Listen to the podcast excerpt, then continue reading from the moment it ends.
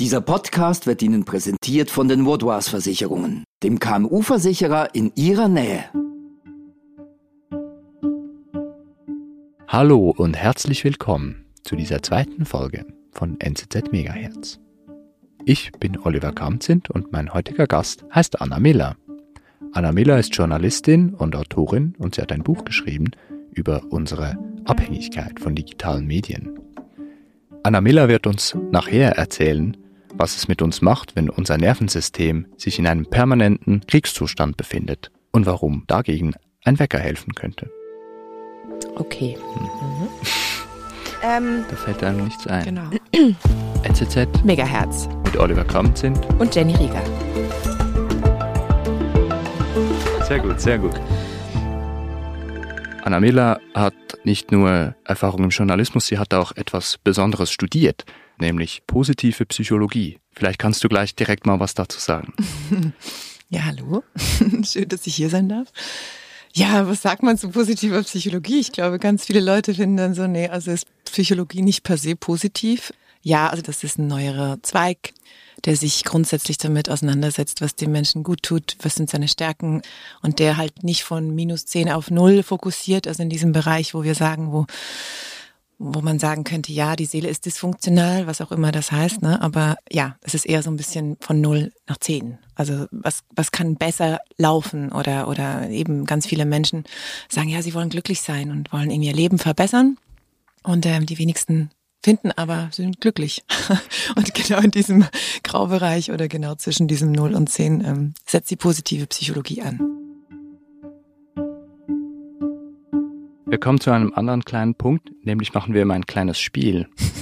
und das Spiel geht so, dass du eine Nummer sagen musst zwischen 1 und 42 und diese Nummer steht für eine Frage. Ich nehme die 17. Oho, das geht aber schnell. Ist das deine Glückszahl? Nein, aber ich mag die Zahl. Okay. Ich mag 17. Also vielleicht mag ich sie nicht mehr, wenn ich die Frage gehört habe. Das sehen wir jetzt noch.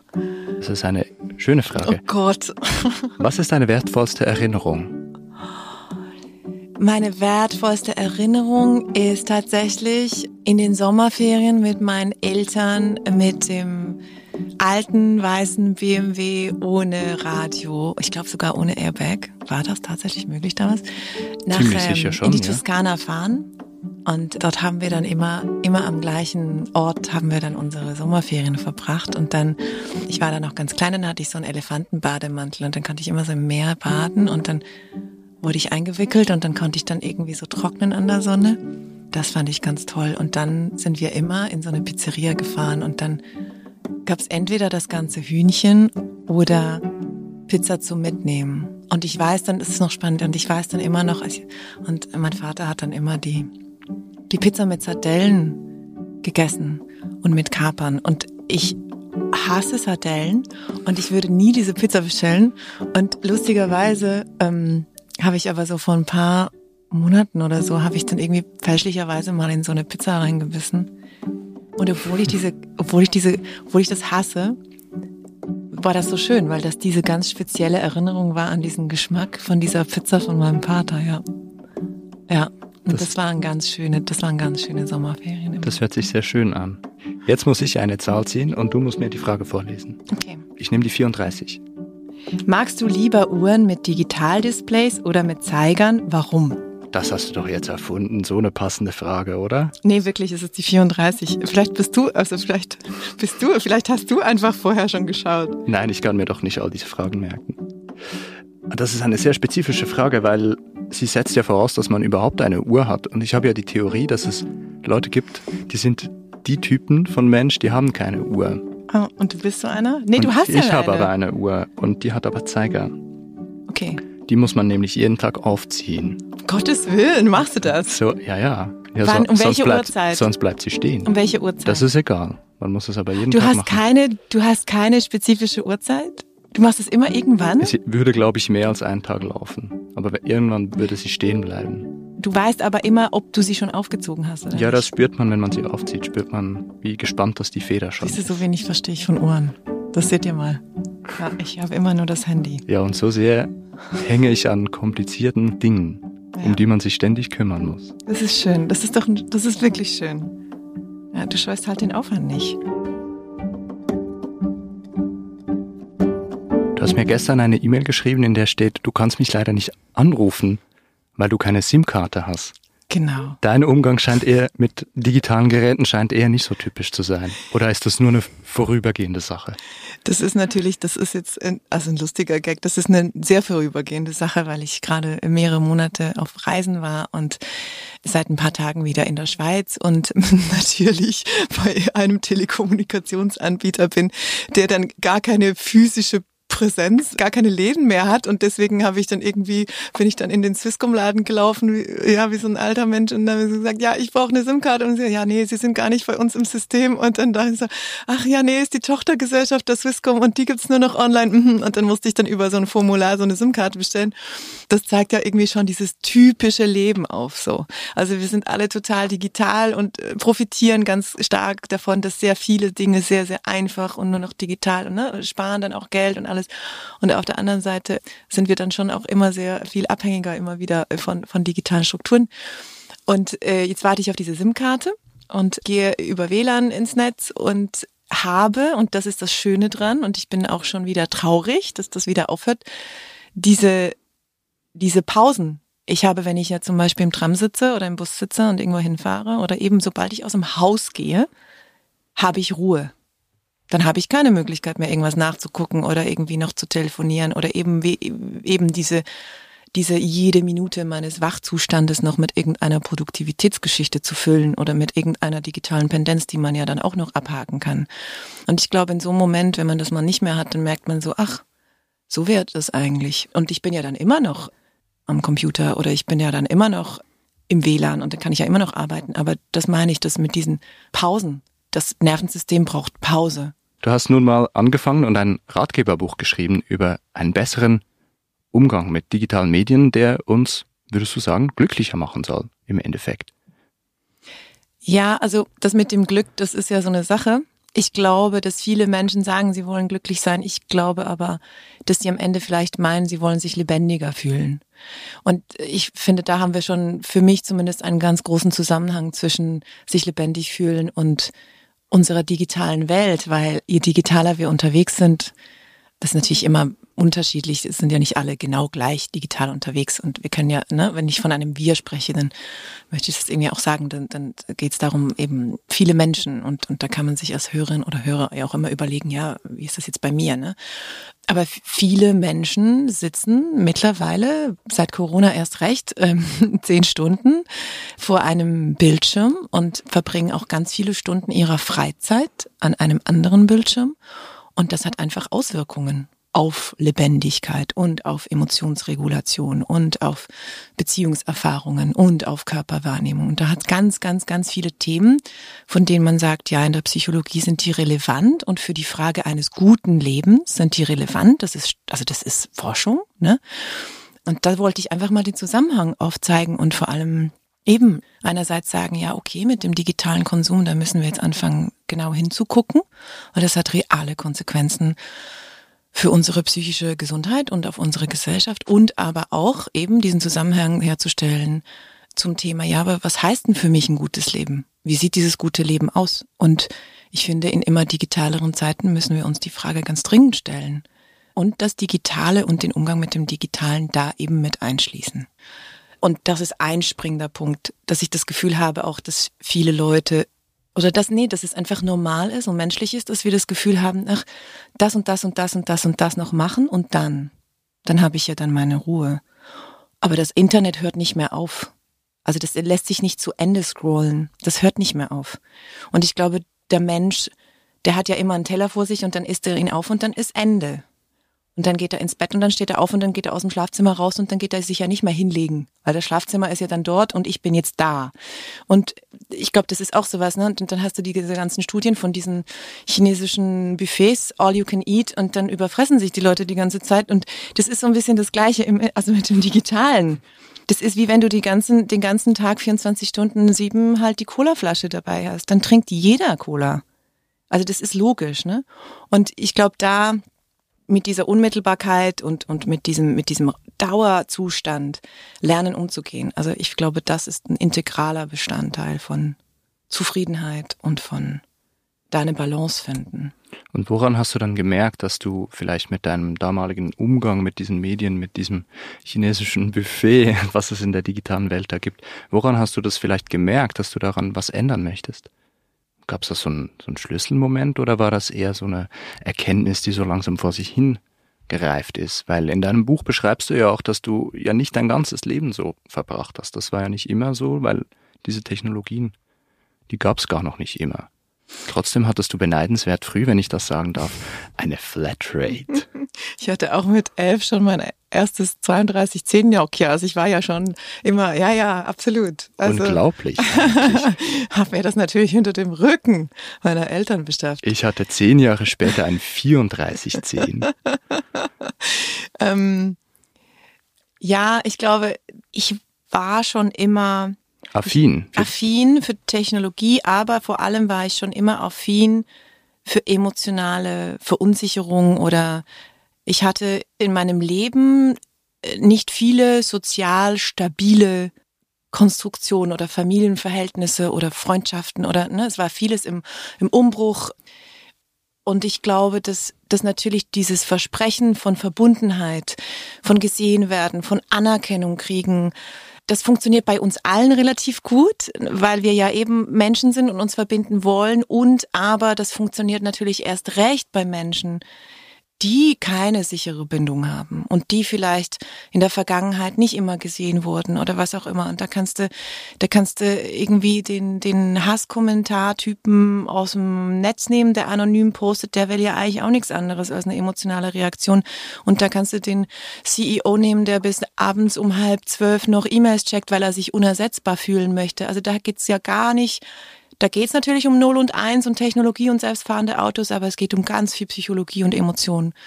Und ich habe einerseits einfach gemerkt, wie, wie digital abhängig ich von Anerkennung werde, geworden bin und wie ängstlich ich auch bin, sobald dieses Digitale abbricht. Wie sehr ich zum Beispiel in Ängste reinkomme, dass ich irgendwie die Böse bin, wenn ich mal ein paar Stunden nicht erreichbar bin oder ja, wie fiebrig ich irgendwie auf die Antwort von irgendwelchen Zeitungen ge gewartet habe, um dann zu wissen, ja, nehmen die mich, nehmen die jetzt das Thema. Und das ist ja auch in Ordnung. Also ich finde, man muss nicht alles verteufeln. Aber das war so die eine Schiene und die andere Schiene war schon auch, dass ich so gemerkt habe, krass, ich denke keinen Gedanken mehr zu Ende. Es gibt gar keine Lehrräume mehr, keine Gedankenräume. Alles wird sofort in Anführungszeichen ins Internet gekotzt. Oder ich muss immer sofort meinem Partner, ne, ich liebe dich, ich liebe dich, ich liebe dich. Und dann hast du das fünfmal hin und her geschrieben innerhalb von einer halben Stunde, ja, und dann ist es irgendwie aber so ein bisschen leer konsumiert. Und ich habe schon auch gemerkt, dass diese, diese fehlende Ruhe im System einfach. Und dieses, ich habe ganz früh schon gemerkt, dass diese Dinge, die ruhig sind und um mich herum sind, den Reiz verlieren. Also, dass ich dann schon, ich stehe morgens auf und habe so diese romantische Idee, dass ich nur aus dem Fenster gucken will, einen Vogel angucken und so, ja, und dann stehe ich irgendwie auf und habe dann irgendwie mein Handy in der Hand und 20 Minuten später habe ich komplett vergessen, dass da überhaupt ein Vogel existiert und ne, also das ist irgendwie, ich, ich lebe so an meiner Realität vorbei. Und daraus ist dann ein Buch entstanden. ja. Irgendwann. War übrigens ganz schwierig, da mich zu konzentrieren, also mich zu konzentrieren. Ja, also das ist dann, so ein Buch schreiben ist natürlich das Gegenteil von, ähm, von unmittelbarer Belohnungsstrategie. Das kann ich mir denken. Das kann ich mir durchaus denken. Was macht das mit deiner Gesellschaft, wenn, wenn, wenn plötzlich sehr viele Menschen so leben? Also ganz wichtige Frage und darauf möchte ich sehr gerne eingehen. Und ich hoffe, du hilfst mir, was ich jetzt die Klammer dann öffne. Nicht, dass wir es dann noch vergessen. Schließe. Genau. Ich finde, was ganz wichtig ist, um diese Frage überhaupt zu stellen, ist, dass wir versuchen zu verstehen, was ist es genau am digitalen Konsum, was überhaupt das Problem nicht erschafft, aber so, was ist, was sind so zentrale Bestandteile des Problems? Und da gibt's natürlich ganz viele. Aber ich glaube, aus der psychologischen Perspektive ganz wichtig finde ich, dass man einfach mal versteht, das Nervensystem wird, wenn wir oft mit schnellen Inhalten konfrontiert sind, überstimuliert. Also es ist total banal, aber ich finde es ganz wichtig, dass man das einfach sagt, weil ein aktiviertes Nervensystem ist stressaffin und reagiert, also der Körper oder das ganze psychologische System reagiert in einem aktivierten Stresszustand komplett anders auf Emotionen, auf Zustände, auf Menschen, auf Herausforderungen. Also das heißt, dass Millionen Menschen diesen übererregten Dauerzustand über Monate und Jahre mit sich mittragen und sind süchtig nach diesem erregten Dauerzustand, weil das ist ja das Dopamin, das uns sagt, ja geil, aufgeputscht ist immer gut. So. Stimmt doch Und- auch. ja, also kurzfristig eben, das ist dann so hedonic äh, Threadmill, oder? Das ist also kurzfristig ist das auch immer in Anführungszeichen geil und aber kommt dann der Kater und dann ist dann gleichzeitig diese Müdigkeit von ach, jetzt habe ich den ganzen Tag gearbeitet und dann kommt man nach Hause und dann hat man keine Energie mehr für irgendwas produktives, aber scrollen geht dann immer. Und dann kommen dann Schlafstörungen und dann kommen dann Angstzustände und dann kommen dann, weil du auf Social Media dann irgendwie noch die Wut belohnt kriegst, dann kommen dann irgendwie diese ganzen scheinbar völlig zusammenhangslosen Dinge in der Gesellschaft. Wenn tausende Leute rumlaufen, deren Nervensystem aktiviert ist, dann sind das nicht die netteren Diskussionen, die man dann hat. Dann zeigst du nicht dein prosoziales Verhalten. Dann hast du keine Ressourcen, wirklich neurobiologisch gesehen hast du nicht die Ressourcen, die du hast, um wenn einer dir einen Ellbogen im Tram irgendwie reinrammt, um dann lächeln zu finden, ach, der hat das sicher nicht persönlich gemeint. Und das ist jetzt vielleicht irgendwie so eine, das ist vielleicht, denkst du, ja, das ist jetzt, ein, ja, das ist jetzt zum Beispiel egal oder das ist so ein kleines Ding. Aber das kann man weiterfassen weil die Leute haben dann keine Ressourcen mehr für das Kind und die Leute haben keine Ressourcen mehr für die Paarbeziehung und die Leute haben keine Ressourcen mehr, um mal runterzufahren, um irgendwie wieder Energie zu haben bei der Arbeit. Und das hat dann tatsächliche gesellschaftliche Konsequenzen. Und dann, dann scrollst du die Twitter-Timeline runter und dann hat die NZZ noch irgendwie äh, eine Kriegsnews und dann kommt noch einer und sagt, nee, die News, die sind alle toxisch und dann und dann dann brechen wir alle zusammen. Das ist ja Weil- fürchterlich. Ja, furchtbar, furchtbar. Wie Aber können das wir ist ja nicht so das leben? Ende. Das ist ja nicht das Ende. Was können wir denn tun? Wenn man dann halt mal einen Moment hat, wo man ein bisschen zu lange online ist oder sich wieder mal ablenkt, ist doch in Ordnung. Aber dann vielleicht mal die Frage von Achtsamkeit reinbringen und sagen, was ist gerade in meinem Leben los? Warum mache ich das gerade? Also ich habe das ja auch. Und dann, das ist ja ein Unterschied, ob man sagt, ja, ich äh, wollte schon seit zwei Monaten irgendwie diese Netflix-Serie gucken und ich freue mich richtig drauf und ich mache da mal einen ganzen Sonntag nichts anderes und sich bewusst dazu entscheiden oder ob das die automatische Handlung ist, jeden Abend, wenn man nach dem Abendessen irgendwie mit gerade irgendwie nicht mit mit dem Partner sprechen möchte. Und ich glaube, da ist es auch eine Chance, weil es uns in so einem Spiegel ist und dann man sagen kann, ja, okay, also zum Beispiel bei mir ist es so, dass ich dann sage, okay, ich finde es mega anstrengend, immer mit Leuten abzumachen, also mich zu verabreden mit Leuten. Und ich mag nicht 100 Prozent meiner Kontakte digital anreißen. Und ich habe ich hab lange gebraucht, um zu merken, um was ist es denn? Was ist es denn, was mich einsam macht? Und ich habe doch Freunde, was ist denn eigentlich los? Bis ich gemerkt habe, ah, ich finde es sehr anstrengend, weil ich bin freiberuflich tätig und ich muss alles selber organisieren und ich habe keine soziale Struktur, die sich wiederholt. Und jetzt weiß ich, okay, ja, okay, und jetzt muss ich das korrigieren. Und ich kann dann immer noch ein Handy haben, aber ich brauche offensichtlich, wie glaube ich viele andere Menschen auch, physische Begegnungen in Räumen, um die Leute physisch zu sehen, um ein Grundrauschen an sozialem Kontakt zu haben. Und das ist zum Beispiel für mich etwas, was meine Stimmung oder meine, mein Eingebettetsein einfach komplett verändert. Und ich möchte zum Beispiel, das ist mir ein Riesenbedürfnis, Kontakt haben zu Nachbarn. Will jetzt auch nicht jeder. Ist auch in Ordnung. Aber Es hängt halt von den Nachbarn ab. ja, das stimmt, das stimmt. Aber wenn ich das so merke, dann merke ich auch so, ja, okay, das Digitale ist eine Kompensationsstrategie, die mir aber nicht diese Nähe und diese Körperlichkeit bietet, die ich mir eigentlich wünsche. Und dann aber eben, und dann Schritte unternehmen. Wir sind gleich zurück. Um ihre Geschäftstätigkeit und ihre Mitarbeitenden zu schützen, braucht es vorab eine fundierte Risikoanalyse. Mit den Vaudois Versicherungen steht Ihnen eine Partnerin zur Seite, die mit Ihnen maßgeschneiderte und flexible Versicherungslösungen findet. So können Sie sich auf Ihr Kerngeschäft konzentrieren und Ihren Unternehmergeist frei entfalten. Interessanterweise nennst du in deinem Buch einige Vorbilder von Leuten, die das offenbar vielleicht besser können als wir. Und das sind alles so die CEOs von, von Technologiekonzernen.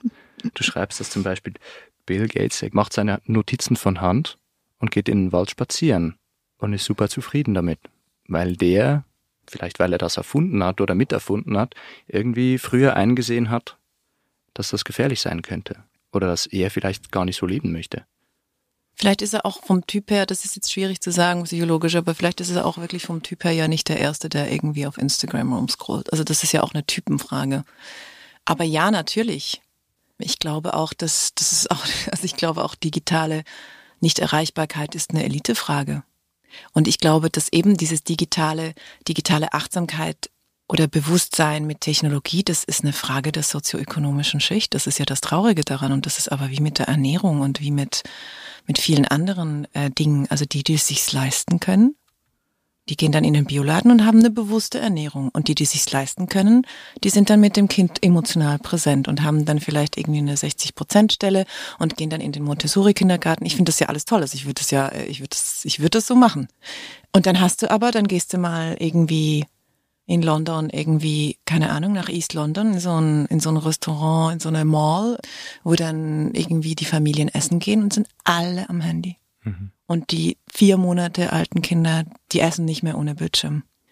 Und da ist sich niemand irgendwie bewusst, dass es irgendwie ein Problem wäre. Also ich weiß auch nicht, wie viele Kinderwagen ich in letzter Zeit gesehen habe im Ausland, wo das Kind hat im Kinderwagen einfach immer das Handy an. Also ich glaube, da sind wir in der Schweiz auch wahnsinnig privilegiert oder wir sind da nicht überhaupt nicht rückschrittlich. Ich glaube, die Leute gehen einfach vielleicht schneller wandern oder ich weiß nicht, aber das ist, also ich war ja jetzt neun Monate auf Reisen in Südostasien und in Australien also das ist natürlich nochmal eine ganz andere Ligaabhängigkeit, gesamtgesellschaftlich. Also da, ja, also ich war in einem Hostel, also morgens um zwei hat sich eine, eine Frau neben mir erbrochen und hat weiter Video geguckt während sie erbrochen hat. Also das ist und vielleicht und ich habe dann wirklich und da hatte ich so einen Moment, wo ich dann so und dann habe ich geklopft und dann hat sie aber nicht reagiert. Das ist auch in Ordnung. Ich sag ich, aber da hatte ich so einen Moment, wo ich so dachte, bin ich jetzt? braucht es dieses Buch überhaupt noch, weil vielleicht, vielleicht bin ich einfach. Vielleicht ist das einfach die neue Normalität. Und wenn du jetzt die Kinder ansprichst, die du gesehen hast in, in diesen Kinderwagen, da fragt man sich auch, wie entwickeln sich diese Zustände in der Zukunft? Wie wird das sein, wenn du sagst, hm. es wird zu einem Elite-Ding, dass man dann nicht mehr erreichbar sein muss oder dass man vielleicht, wenn man Bill Gates heißt, hat man vielleicht, braucht man vielleicht gar kein Handy mehr in einer gewissen hm. Zeit andere Leute können sich das nicht leisten. Äh, in welche Richtung wird das gehen und was können wir vielleicht dafür tun, um das in irgendeiner Weise überhaupt zu gestalten vielleicht? Schwierig zu sagen, wie sich diese Welt entwickelt. Also ich meine, jetzt wird gerade das Metaverse aufgebaut, Artificial Intelligence ist in aller Munde. Bist ähm, du da ähm, gespannt darauf oder wie reagierst du auf sowas? Mm, ist das was für dich? Ich habe vor zwei, drei Jahren eine Professorin getroffen, so einem Kongress, und die hat mir dann in so einer Mittagspause, die hat mir dann so gesagt, es gibt, sie glaubt, die Welt wird sich, wird sich spalten, die einen werden im Metaverse versinken und die anderen, die werden irgendwie versuchen, das ohne das Digitale zu machen.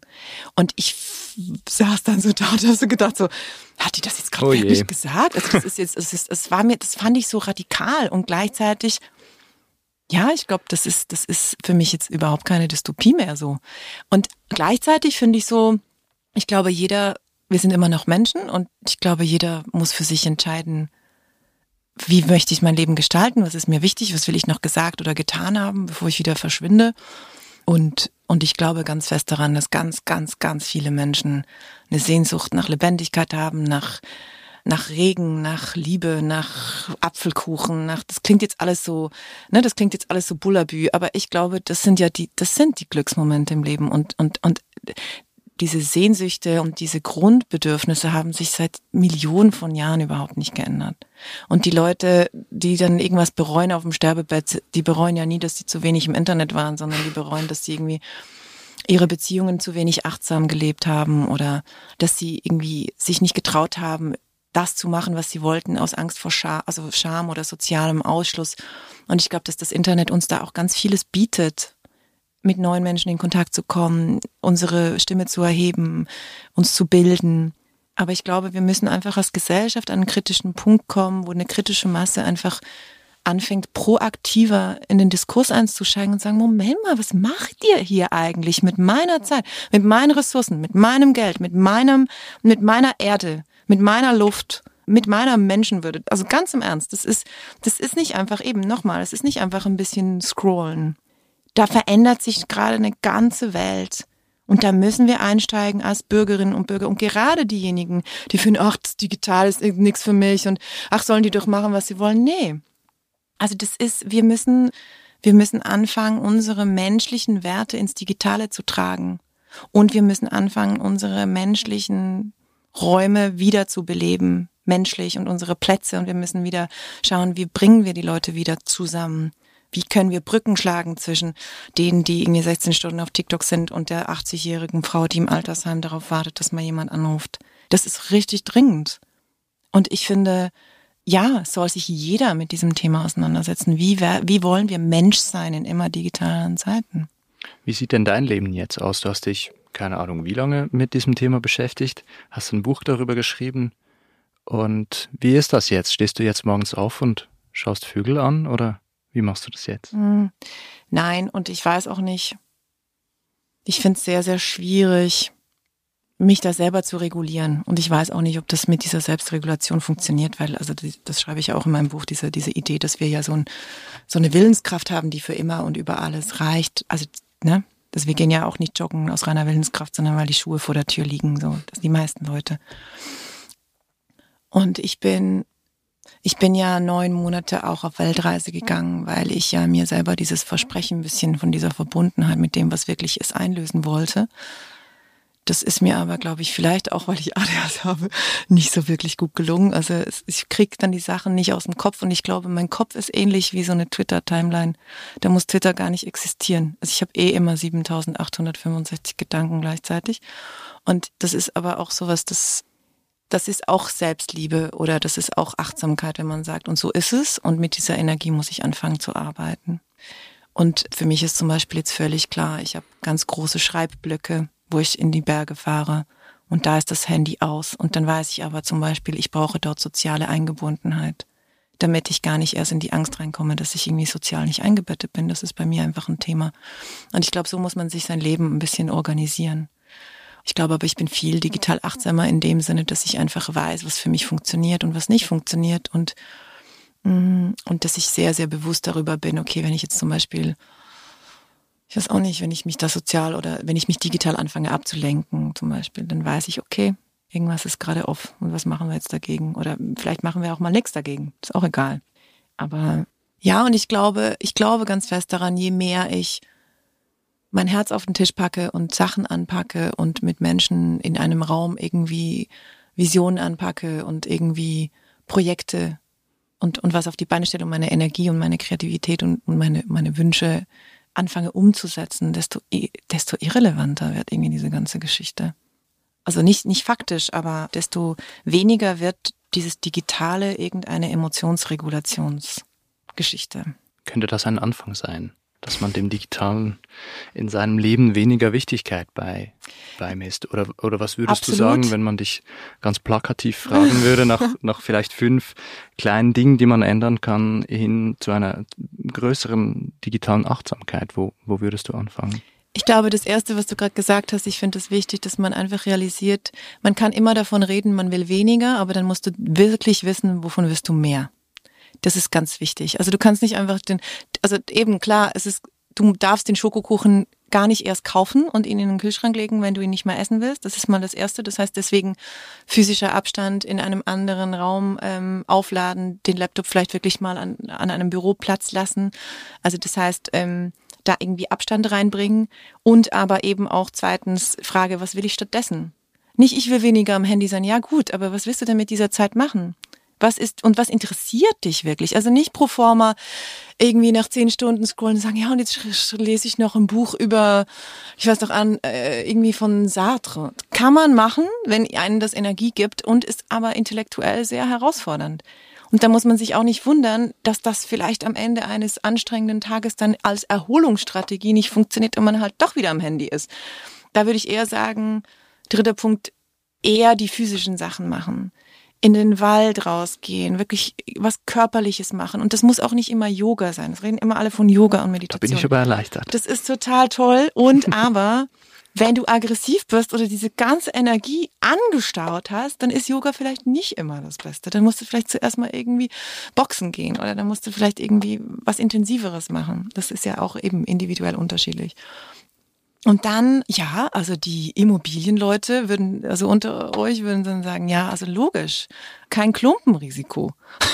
also das ist ja bei jeder Finanzstrategie kein Klumpenrisiko. Und das ist genau der Punkt. Also wenn alles übers Handy läuft, dann hast du dieses Klumpenrisiko. Und dann läuft automatisch immer alles übers Handy.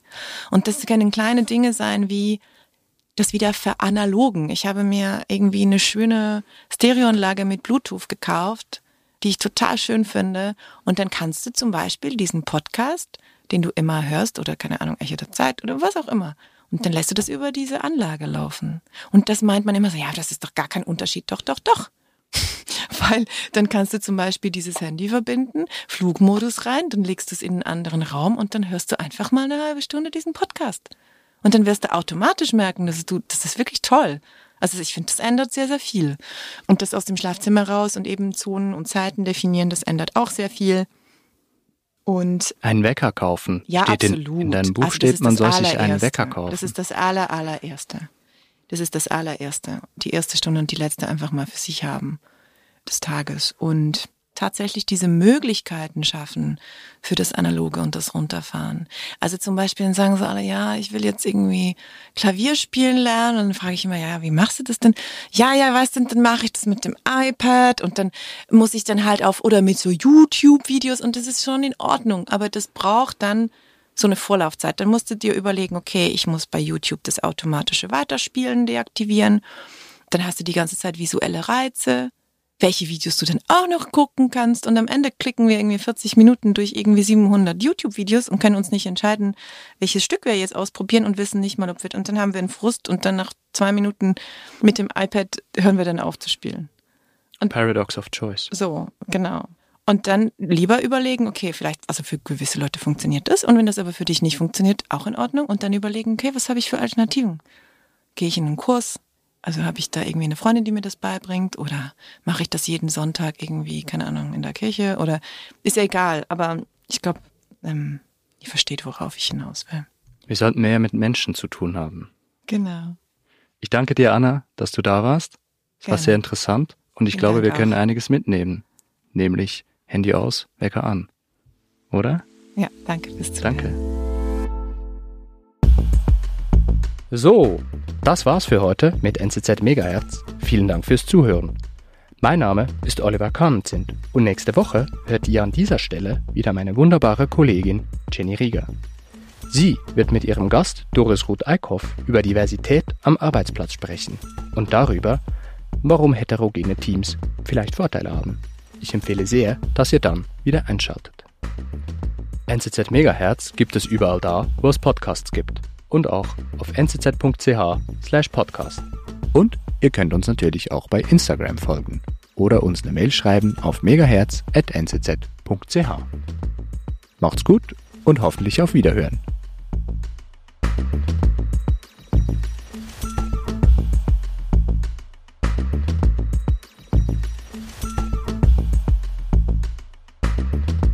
Das tun wir, indem wir Gäste einladen, mhm. die äh, einfach total eine Peilung haben. Eine Peilung? Sagt man, Sagt das, man das noch? Ich, ich weiß, weiß, nicht. nicht. Vielleicht war ich hab, das. Ich habe so, das noch nie gehört. Das ist vielleicht irgendwie so ein, so ein äh, äh, Wort aus den frühen 2000ern. Eine Peilung haben. Das ist ja. eigentlich ganz cool. Leute, die, die sich. Ja, genau. Die es peilen, die, die nicht verpeilt sind.